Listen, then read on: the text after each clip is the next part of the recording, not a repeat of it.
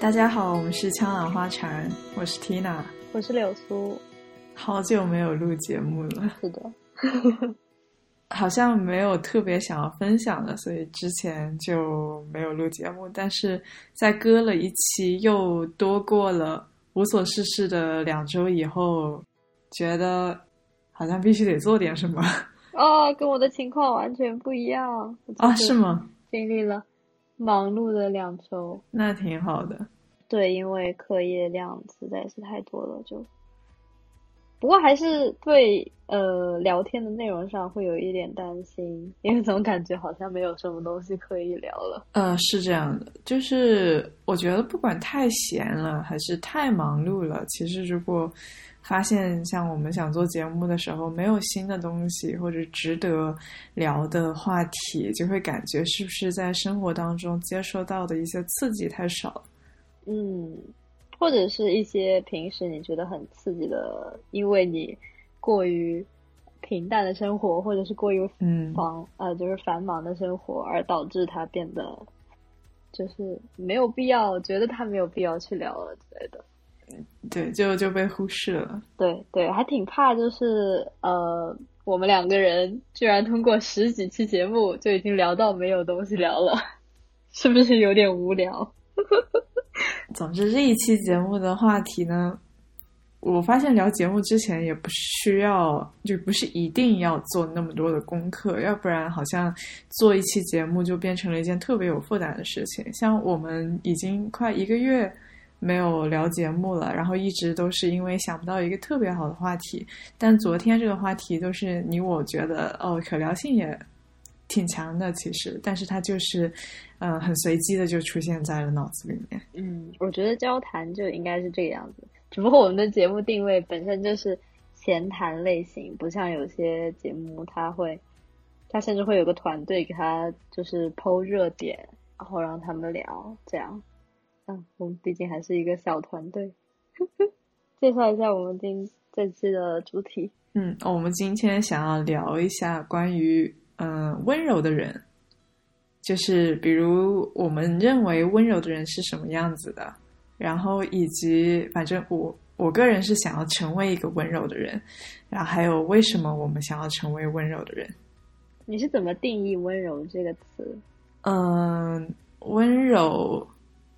我觉得温柔的人是强大的，就是他的内心世界一定是很强大的，然后跟他相处会是很轻松、很舒服的。然后那种轻松不是那那种像嬉皮士一样的轻松，大家在一起蹦起来的轻松，但是就是一种如沐春风的轻松，一起在家里喝下午茶，或者呃两个人。做做着事情，但是什么都不说，也不会感到尴尬的那种轻松，哦，居家类型的轻松。啊，我觉得我很我很赞同你这个观点，就是对于温柔的理解，因为我们经常会在就是他人的择偶条件当中看到，希望他是一个温柔的人这么一条，但是其实每个人对温柔的理解可能都不太一样。大家对温柔的人有那种，就是跟他相处起来很轻松，应该是。呃，一件共识哦，还有的温柔可能会指向，指向我会觉得温柔的人是会善待小动物的人，就他会喜欢小动物，一些具体的特性，对对对。然后还有很喜欢小孩，特别有善心。毒蛇一般就是一个不那么温柔的特性吧，就是温柔的人他一定不会是刀子嘴豆腐心的。真的吗？感觉他们说豆腐心也是温柔的一点。这样哦哦，但刀子嘴不是温柔吗？就是你可能会发现这个人其实就虽然他刀子嘴，但他是个柔软的人。但是我觉得他表现出来的这种形象就对，其实是有悖于温柔的。那所以在此刻的定义里没有被归类进来。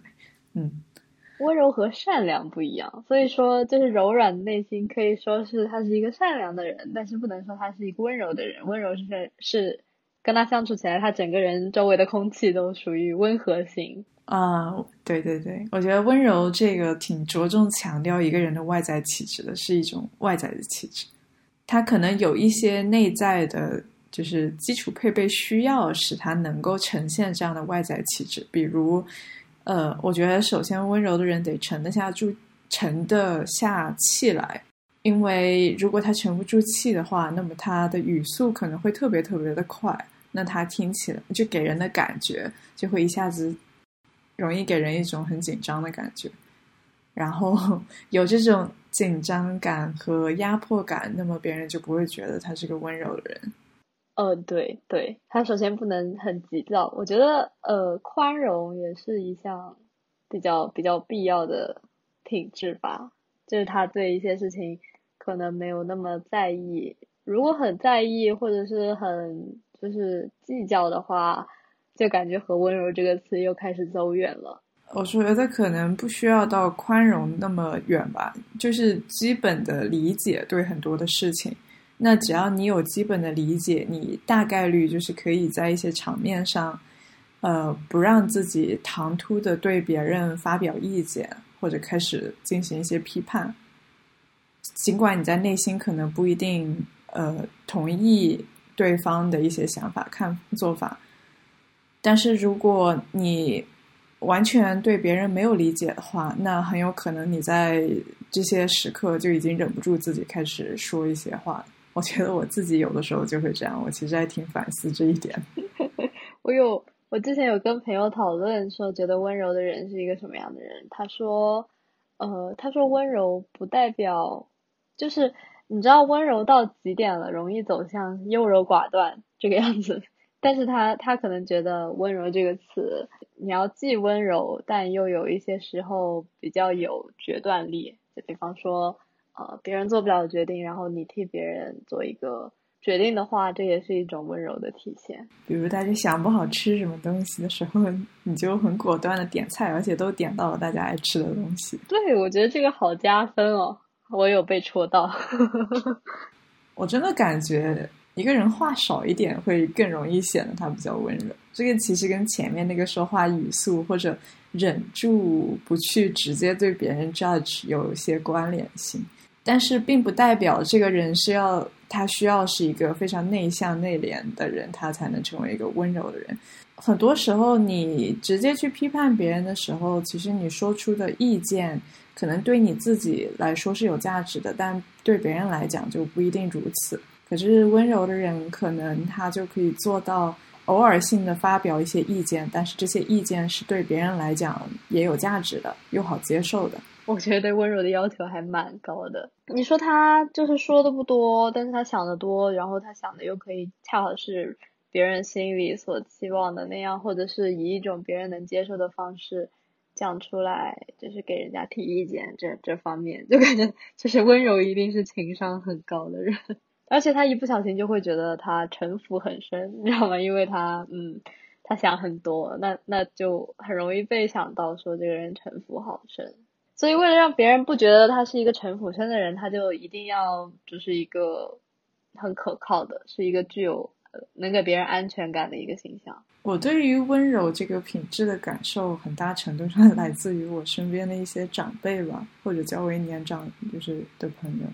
对所以，我我会有就导师这样形象的人，往往对我来讲会跟温柔这个词联这种气质联系到一起，因为他能接受你锋利的地方，是这样吗？不准确，他可以接受我弱的地方，做的不好的地方。呃，当然，准确的一点是，我觉得我自己有的时候很表现的很锋利，那可能这个是我做的不好的一点。对，但大体上来讲，我觉得。对方能够接受我的缺点，并且让我意识到这一点的时候，那他其实就是具备了这种拥有温柔品质的能力。哦，那真的很棒呢，我觉得这一点。所以说，就很像人生导师。对，那温柔这个品质确实和人生导师挂在一起。为什么我们会这么追求一个温柔的这么一个形象呢？嗯，我个人的情况的话，我其实挺希望自己可以成为一个独立成熟的个体。然后我觉得温柔是一个非常直观的独立成熟，到最后像发展的较为完善的一个状态。嗯，有待考证。我 我不知道啊，就是我理想的好像是这个样子，就是年长的，就就成熟的、独立的，嗯。但是你身就是观察身边的成熟的中年的一些人，他们，我觉得中年人就是还在社会里摸爬滚打的，不一定会有这个样子的气质。所以，但是有些人确实是就是独立成熟，怎么说呢？他成熟。对对对，但是他不一定是温柔的，就是他成熟的方面可以是他自理能力很强，但不代表他这个人不是，呃，不是一个什么急性子啊，或者是很能给别人压力的这个样子的形象，这好像就属于个人选择了呢。只是我们俩都共同觉得，像温柔这一方面。呃，很好，很舒服。可能我们是那种属于安静 type 的那种。呃，我想的其实是温柔。他刚刚说到，就是更像形容一种外在的，别人感觉到的气质，就是一种外化的，嗯，品性吧。我觉得他就一个成熟的人，如果是温柔的话，那其实说明他既可以把自己照顾得很好，也可以把自己身边的人也照顾到。所以这就是为什么我说他像是一个。成熟独立的人的一个更完善的形态。哦，原来如此。嗯，我说我会觉得学识比较渊博的人会更容易走向一个温柔的人。哦，为什么？就是我会觉得他懂得很多东西，但是他又不拿这些东西酸别人。怎么说呢？就是很呃不刻薄，但他又懂很多。然后我觉得这是很好的。品质可能可能不是一定挂钩吧，但是可能在我这里，我是一个比较可能崇尚知识、知识主义，就会有这样的感觉。我觉得可能恰恰是那些知道的更多的人，他们就更会了解自己知道的其实还不够多，然后就会表现的较为谦逊。然后也不会利用自己所具备的这些知识去给别人带来一种压迫感，因为他很谦逊嘛，他知道自己其实还有很多 可以进步的空间，可以学习的地方。他会把要求放在自己身上，而不是会去一味的要求身边人跟自己一样，呃，去具备那些知识。你觉得人们会一般会选择温柔的人跟他做朋友吗？这谁不喜欢温柔的人呢？我觉得还蛮抽象的呢。抽象的点在哪里？是是跟你前面提到的优柔寡断有关吗？呃，不是，是你觉得他是人生导师的话，你就不太会走向像朋友这一类。哦，就那么亲密的，或者说会就有点像同龄人之间打趣的那种。哎，对对对对，你会觉得他是一个这样的形象，就跟他说什么都。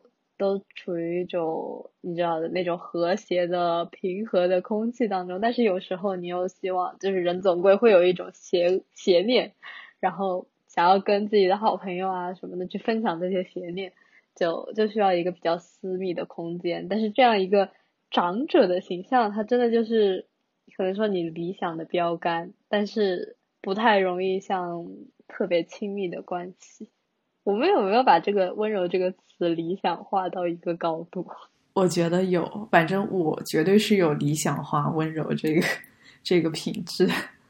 你这个问题是我完全没有想过的。对，我觉得你把这个词进化了，进化到了一种纯粹的、有点崇拜的感觉。啊，是的。我突然想到了另外一个问题，呃，这可能是我个人的问题。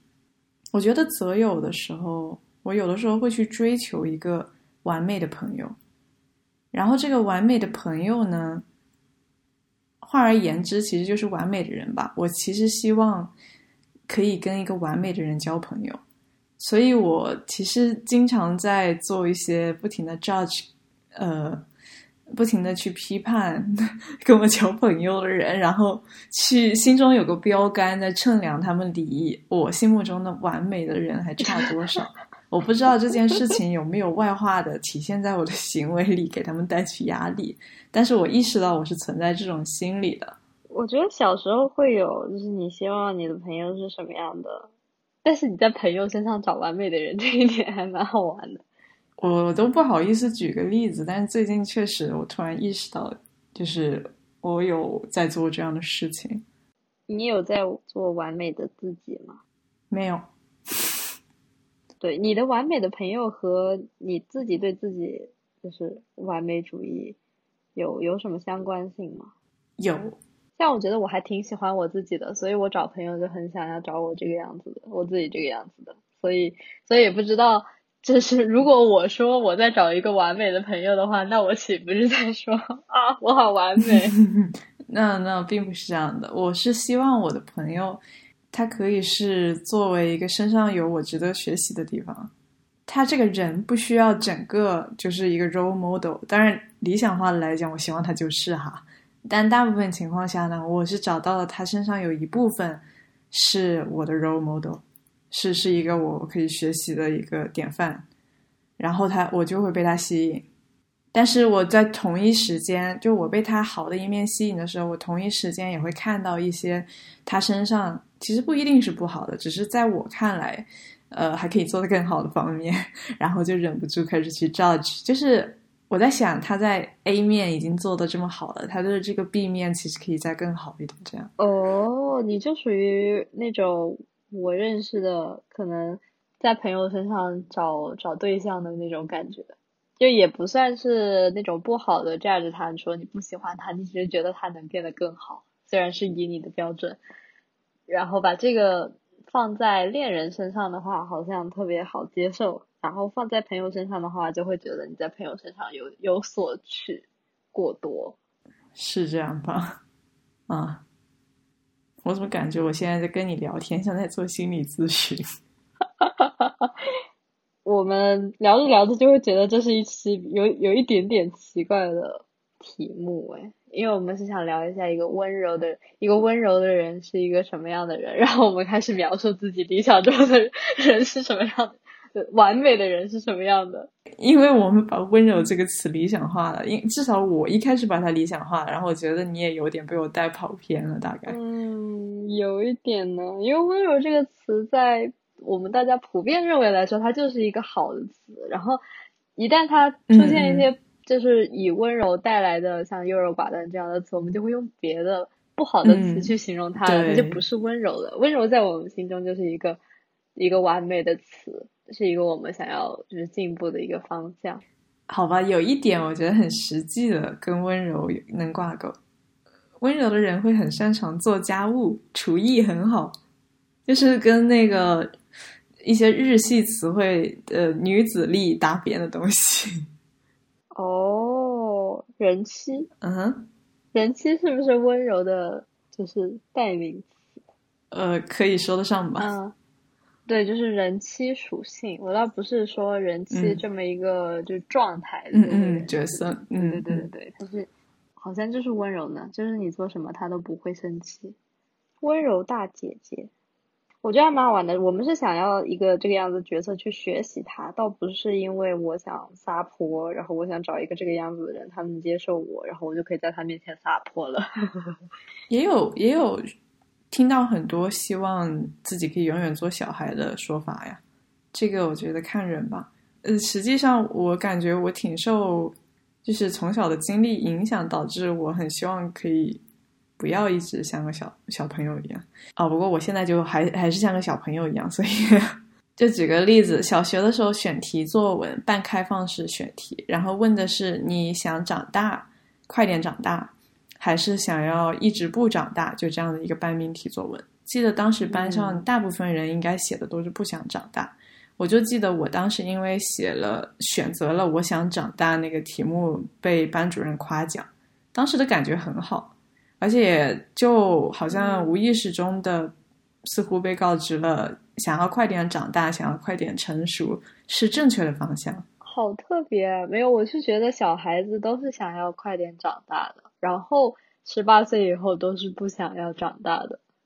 这样，没想到你们小学的同班同学都都已经这么早的时候就发现了社会 这个心酸。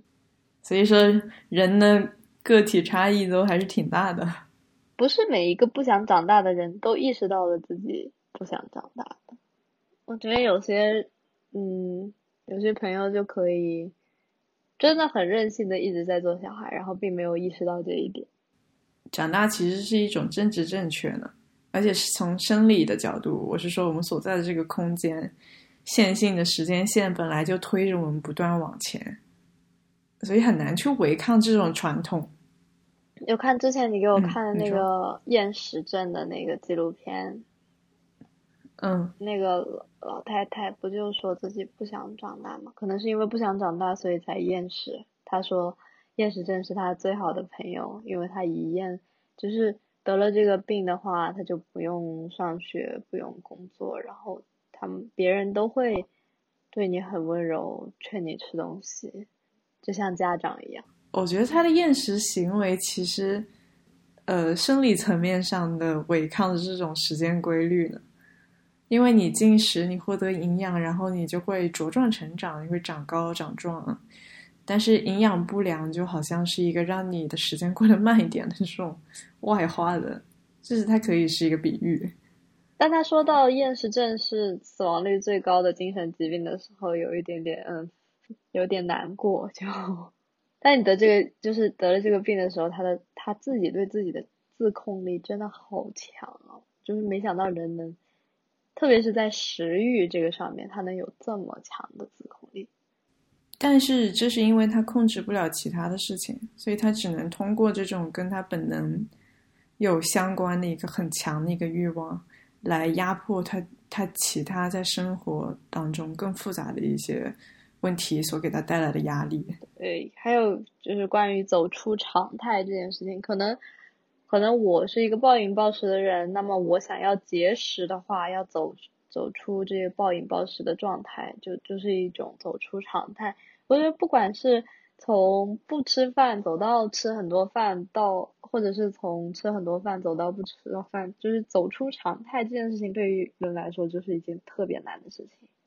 因为你一旦走出了，你就要面对你长时间的之前那个属于可能不正常的，呃，就是这么多这么长的时间，那你就是我们都会倾向于就是现在挺好的，认为现在挺好的，我就要维持现在这个样子。我们这一期好抽象，嗯，是啊，我也觉得。我们前面那个走出常态很困难，我想多讲两句，就是关于睡眠和饮食这两件事情吧。我有做过的一些打破我不太好循环的尝试，比如当我发现我开始熬夜的时候，有的时候我不知道别人怎么做的，但我以前有过的做法就是干脆一个晚上不睡觉了，那第二天困得受不了了，自然就开始早睡了。然后早睡就会早起，然后就开始又有一段比较好的循环。做得到吗？就就一天不睡觉就可以改变这样的？做得到啊，就是我可以做到一天不睡觉，真的很困那一整天。但是这个好的循环，它真的能维持多久，这个就其实真不好说。然后饮食也是，像我最近在看这个纪录片，一方面想多了解一点，也是因为我前段时间不知道为什么开始暴饮暴食。反正还是在一个没有很大问题的情况下啊，就举个例子，比如说一餐饭吃了三个披萨，这样不是三块披萨，我是吃了三个披萨，三个九寸的披萨，反正当时还挺惊讶。然后，总之我的饮食大概持续了三四天是那个样子的，每餐饭。我走出来的方式是少吃。少吃过我正常分量的少吃，就不是一下子开始正常的吃饭，而是少吃，再再去调节它。也就是说，与其说让我重新走在正确的那个路上，我觉得好像我在做的事情是先把我原先那个状态给关掉，而不是做调整。可以做到比原先正常状态少吃吗？可以啊，完全可以，那反而更容易。哦，真的吗？我还会觉得可能是你吃的时候，你会想着啊，我已经是在比正常情况下少吃了，那我可以再宽容自己一点，那就再多吃一两口什么的。啊，那那不就很容易没有达到效果吗？就是会抱有这种担心吧，所以才不会就是到那个正常的量去，所以干脆就是更少了，因为本身你的目的就是不要过量。于是，出于这种对过量的担心，你就走向了少量。嗯，我觉得少吃还是比较容易的，就是你吃慢一点的话，你的饱腹腹感和你进食是有一个时间差的，所以说你吃慢一点的话，让那个时间差缩短的话，你就可以自然而然的少吃。浪费食物的这一个压力，就是还就会逼着我多吃东西。像香港的外卖，你知道它东西特别贵，比方说一个像海鲜汤要九十块钱，那他给你的量，那真的是九十块钱的量，你知道吗？就他明明可以四十五块钱卖一碗，但是他就是非要九十块钱卖你两碗。我不知道为什么他们一定要给你这么多，就是有种过量消费，一定要掐你的钱这个样子。但这就对你的进食情况很不友好。然后我一直觉得，其实香港人吃饭他很不健康，因为他们就经常会吃。我看很多老人都会去吃，呃，泡面啊，或者是麦当劳、肯德基，像我们所说的垃圾食品。然后他们的早茶店呢，也很多是就是公仔面，多一根香肠或者多一块火腿，多一个蛋，也像泡面一样的东西啦。总之那个通粉啊，我就感觉不是很好消化。然后我就去查一下香港人的平均寿命是什么样的，因为我很好奇他们这个我们所谓的不太健康的进食方法会不会影响到他们的平均寿命。结果一看，香港人的平均寿命是全世界最高的。然后得知原因是因为他们的医疗设备特别好，这还挺讽刺的。就是你其实可以吃的不好，但是你的医疗设备好的话，你的平均寿命还是会很高，这么一个说法。呃，不过说到饮食跟平均寿命，先不提医疗，节食就是适当节食，也就是说少吃一点。比起过量饮食，会让人活得更长。就是我最近看的一个纪录片，它是讲了这么一个理论。哦，是，就是有点像激活你的身体机能这样。嗯嗯嗯，对。然后你的细胞就会呃自我修复，而不是去产生新的细胞。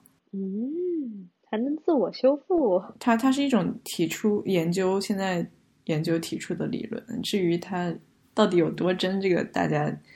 哎，我不知道，可能也存在个体差异吧。哦，让我想到了我妈之前去上一个什么课，可能是《黄帝内经》，然后她说每天早上用冷水冲自己冲个三十秒还是十五秒的就能长寿。然后 我跟她说我不要，她可能是有科学依据的，就是就你知道你的身体在很冷的情况下，它会就是变暖的更快。就是你的细胞不，你的供暖，它会，它会从一些别的可能，别的运作的地方，然后转到为你的身体供暖这么一个程序当中。然后你用冷水冲自己，可能冲个十五秒之后，你会，就冬天，你会比你穿很多棉袄要暖的更快，你整个身体都会变暖，就是激活你的细胞这个样子的情况。但我觉得这还是有一点点，嗯，有一点点奇怪，所以我还是没有这么做。但是它应该是有一定的，像你说的，呃，节食能够让自己的新陈代谢什么的会更好之类的。我我觉得看个人需求吧，因为不不是所有人都愿意为健康而在生活方式上做出妥协的，而且我也觉得没有那么大的必要去做这种事情。每个人都对自己的身体有一定的了解，我觉得自己真的是对自己身体呃最了解的人。然后呃每次我生什么病，比方说呃像是过敏啊、发炎呐、感冒、咳嗽、发烧，我对这些在我身体上发生的呃这些病。